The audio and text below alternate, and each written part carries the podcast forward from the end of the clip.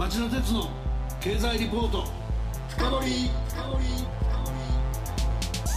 皆さんこんばんは。番組アンカー経済ジャーナリストの町田鉄です。皆さんこんばんは。番組アシスタントの杉浦舞です。さて今夜の町田鉄の経済リポート深掘はシンクタンクの使命と経済情勢の勘どころと題してお伝えします早速ですが今夜のゲストをご紹介しましょう。ゲストは日本経済研究センターの岩田和正理事長です。岩田さんこんばんは。こんばんは。今夜はご多忙にもかかわらずこの番組にご出演いただき本当にありがとうございます。よろしくお願いします。では杉浦さんまず岩田理事長のプロフィールをご紹介してください。はい。岩田和正理事長は1973年に東京大学教養学部教養学科を卒業され今の内閣府当時の経済企画庁に入庁。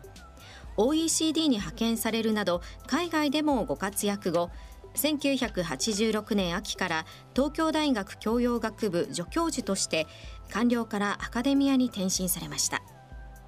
2001年1月に内閣府政策統括官に呼び戻され2003年3月から2008年3月まで日本銀行副総裁を務められました。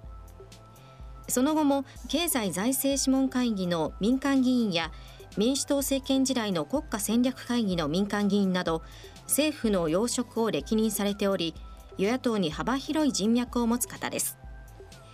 2016年9月からは町田さんが社外取締役をしている郵政グループの民営化を推進する司令塔にあたる郵政民営化委員会の委員長も務めておられます。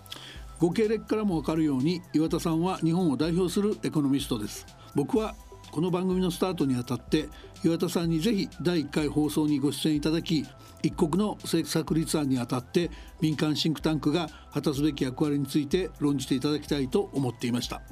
その実現が今夜に連れ込みましたがものすごく興味深いお話が聞けると思うのでリスナーの皆さんも楽しみにしていてください。それでは CM の後町田さんにじっくりインタビューしてもらいましょう。この番組はエネルギーを新しい時代へジェラがお送りします。こんばんはミスタージェラです。金曜23時皆さんいかがお過ごしですか？え私ですか？私は今発電しています。どういうことかって？実は私ジェラは東京電力と中部電力の火力発電や燃料調達の部門を丸ごと受け継ぎ日本の電気の約3分の1を作っている会社なんです。電気は大量に貯めておけないので皆さんがスイッチを押したその瞬間に電気を作りお届けしています。もちろん24時間体制で。だからこの声が流れているラジオの電気も今まさにジェラが発電したのかもしれません。おっとどこかでスイッチを押した方がいらっしゃるようです。おしゃべりはここまでにしてさあお届けに行かないと。それでは皆さんまたお会いしましょう。エネルギーを新しい時代へジェラがお送りしました。町田鉄の経済リポート深掘り。さて岩田さんにまず伺いたいのはそもそもシンクタンクが果たすべき役割です。アメリカではシンクタンクといえば独立系の存在感が強くその分析や提言は政府の政策を大きく左右します。また政権交代時などにはシンクタンクの研究員が政府の要職にヘッドハントされることも珍しくありません。とても重要な役割を果たしているわけです。一方日本ではシンクタンクや民間エコノミストは存在感が希薄で親会社や官庁の下請け的な仕事をする機関と見られることも少なくありません。そんな中で日本経済研究センターは民間シンクタンクの草分けというだけでなくこの数年は岩田さんのリーダーシップのもとに的確な予測責任ある提言を標本され霞が関や永田町で大きな議論を呼ぶリポートを大胆に発信されています。岩田さんが考えるエコノミストやシンクタンクの役割とは何でしょうか？そうですね。あのかつてはですね官庁エコノミストと呼ばれるような言葉がございましたけども、はい、霞が関でありますとか日本銀行が事実上のシンクタンクの役割をかなり果たしてきたというふうな時代がございました、はい、それは情報や人材がそういったところに集中していると。そしてその結果民間よりも政府の方が的確な分析ができるだろうし政策を立案してくれるのではないかと。いうふうに思われておりました。また高度成長が続いている時代にはですねほとんどまあ問題が自ら解決するようなですね成長の中で解決していくというようなことがございましたけれども今は、えー、そういう時代ではないと思います情報一つ取りましても政府が必要としている情報は実は民間あるいはマーケットにあるんですね。えー、しかも今はビッグデータあるいはデジタル資本主義っていうようなことでですねあの民間自身で、えー、最も必要と思われる情報を自ら集めそしてそれを活用できるようなですねあの時代になってきているというふうに思っています。そういうことであの民間のシンクタンクがですね、えー、今町田さんが述べられましたようにあの、えー、シンクタンクが、まあ、独自の政策提言はやるあるいはあの人材をですね政策決定者あのとして送り込むというようなこともですねこれからもっと活発に行われていくということが望ましいのではないかと思っております。やっぱりその時代が単純な右肩上がりの成長の時代でなくなっていろいろ考えなきゃいけなくなってちゃんとした作戦政策戦略が必要になってミンクタンクの役割が、えー、重要になってきてると増してるという理解でよろしいですか？はいもうおっしゃる通りかと思いますであの経済財政諮問会議というのがですね実は小泉政権になりまして発足いたしましたが、ね。はい、その時はあの民間議員という形で財界人あるいはあのシンクタンク大学からそこの議員を務めるというようなことになりまして少し交流がですねえー、一歩踏み出てきたかなというふうに思いますがまだアメリカ等と比べますと圧倒的に不足しているのではないか。人事交流の面もですね。それから政策提言についての交流といいますか。これは政府と民間のシンクタンクの間でですね。もっと活発に行われるべきだというふうに思っています。あのそういうまあもちろんあの雇用体系長期雇用が前提になってたんでそこが難しかったっていうお話だと思うんですけども、一方でその政府に耳の痛い提言をしなきゃいけないようなこともあるんじゃないかと思うんですね。そういう時にそのどういう時にそうすべきなのとかとかそれをされる時に気をつけなきゃいけないこととか考えてらっしゃることっていうとどういうことになるんでしょうか？そうですね。あの私どものセンターでは先ほどあのご紹介ありましたけれども的確な予測ですね、えー、そして適切な政策提言ということを言っておりまして的確な予測というのは、まあ、あの正確に現状を分析して先行きどうなるかということについてですね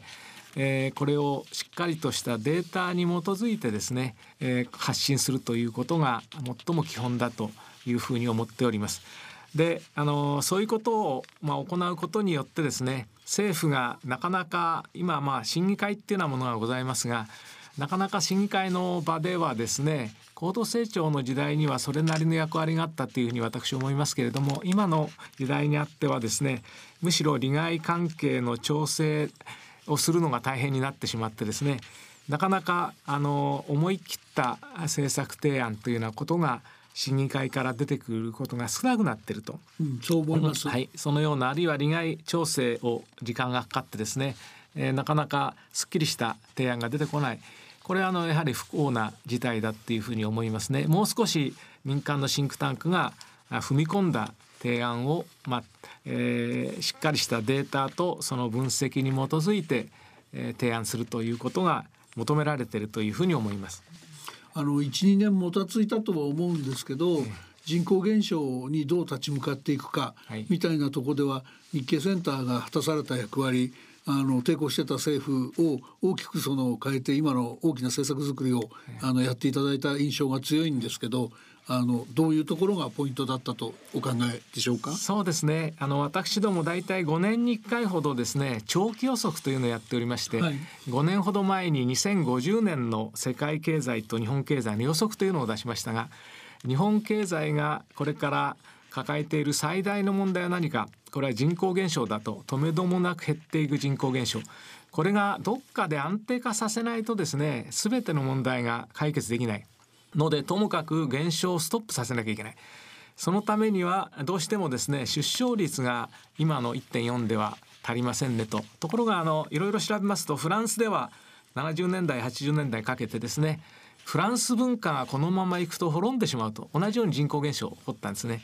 で子育て政策をとても手厚い政策を取りましてその結果0.4、えー、接種率その時フランスは1.6だったんですね。で2に戻りまして、はい、でほぼまああのそれほど減らないで済むようなところに持っていけたんですね。ということを見ますと日本でもフランスにやれたのだから日本でもフランスと同様の子育て政策手厚い政策ですねやればあの回復できるとしかしそれでも多分0.4だとするとまだ足らないので、はい、残りはもう少し外国の方に来ていただいてというんで20万人程度ですねえー、その受け入れることにしたらどうかということを5年前に申し上げました。その時は外国人の方は7万人だったんですね、はい、ところが今はもう17万人になりまして、我々もうちょっと先に20万人になると思ったんですが実は現実の方はもうちょっと早かったと。残念ながらあの出生率の方はまだ十分でない。しかしながら幼児の無償化でありますとか大学のまあ部分的な無償化ですね。給付金出すというのはあの前進はあったと思いますがまだ踏み込みが足らないのであの、えそちらの方はまだ実を結んでいない、えと思います。ですけれども重要なあの問題で政府の方も幸いにも我々5年前に言いましたら選択する見合い委員会っていうのがございまして、えー、政府の方でですね、えー、そこであの取り上げていただいて政府も同様のまあ、実はあの人口減少をストップかけるということをですね優先順位を上げていただいたのでこれはあの良かったかなと今も思っております。まあ、シンクタンクが粘り強く発信していった結果、えー、あの政府の大きな方向転換も実現したっていう印象が強かったケースなんですが、えー、そう私もあのそれは良かったなと思っておりますただまだ力不足なのでですね、はい、えー、もう少し努力が必要だと思います。わかりました、あのせっかく岩田理事長に来ていただいているのであの世界経済が抱える問題あるいは大きな潮流4つ3つあると思うんですが、はい、1つか2つここは勘どころだよとよく見とこうっていうのをリスナーの方に紹介してほしいんですが。そうですか。あの短期で言いますとやはり米中の貿易戦争だと思います。これはあの貿易にかかわらずです。だけではなしにファーウェイのに見られるようにですねアメリカ政府は実はアメリカの防衛産業ですね、えー、がのサプライチェーンが非常に脆弱になっているという分析を、まあ、出しましてですね、脆弱だっていうのはどういう意味かというと中国に依存しすぎていると、うん、しかもそれが中国にどんどん流れてしまっているという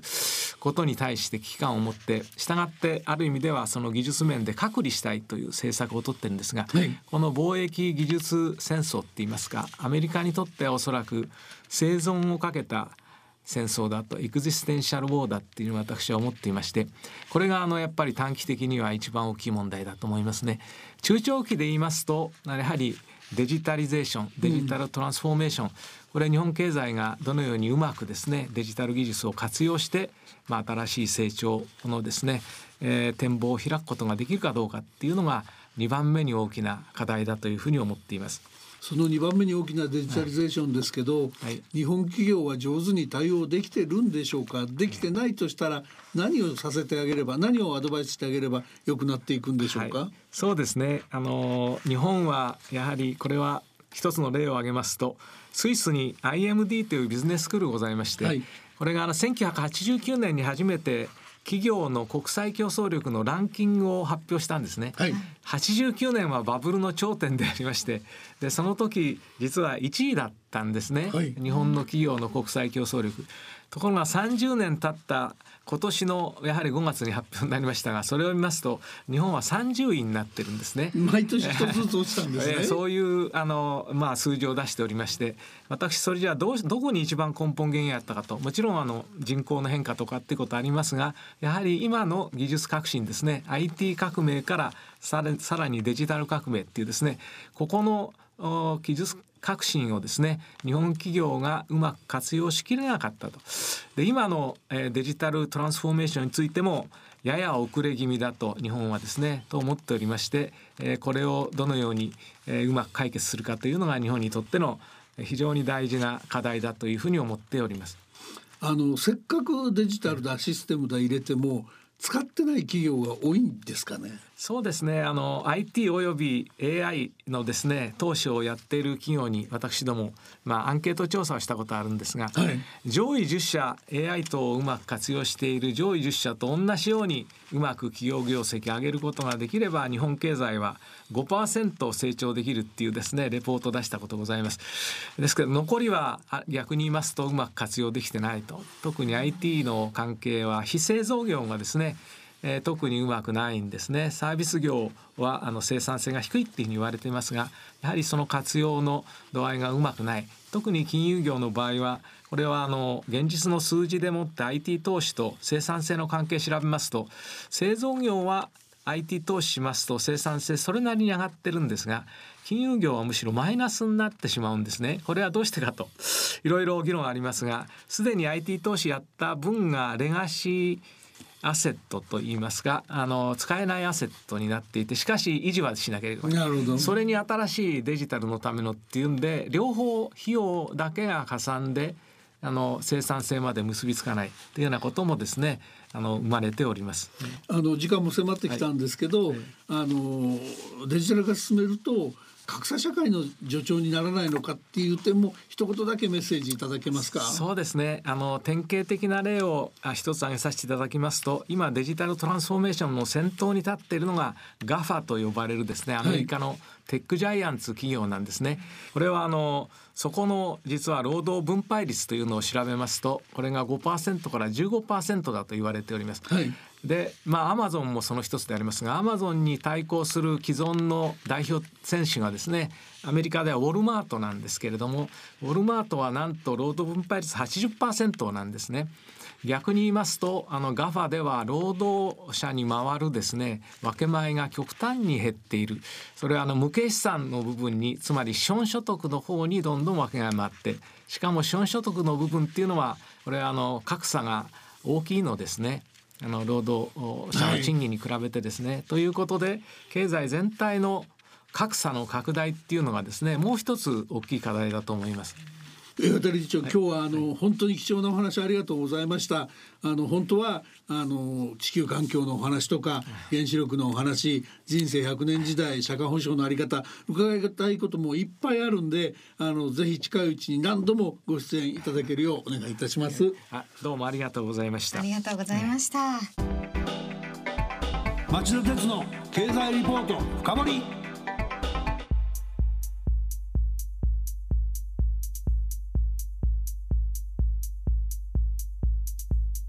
杉浦さん岩田さんのお話どうでした？いやもう本当に多方面からのいろいろなお話を伺い大変勉強になりました。やっぱりあの今の時代を読むことから先を見通す際にやはりこのシンクタンクの役割っていうのはますます求められるんじゃないかなと思います。リスナーの皆さんはどうお感じになられたでしょうか？来週は日本経済研究センターの小林達夫政策研究室長兼主任研究員にご登場いただき日本の CO2 削減ペースを加速するための切り札とされる炭素税の導入の意味を考えてみたいと思っています。骨太のお話を楽しみにしていてください。それでは皆さんまた来週。この番組はエネルギーを新しい時代へジェラがお送りしました。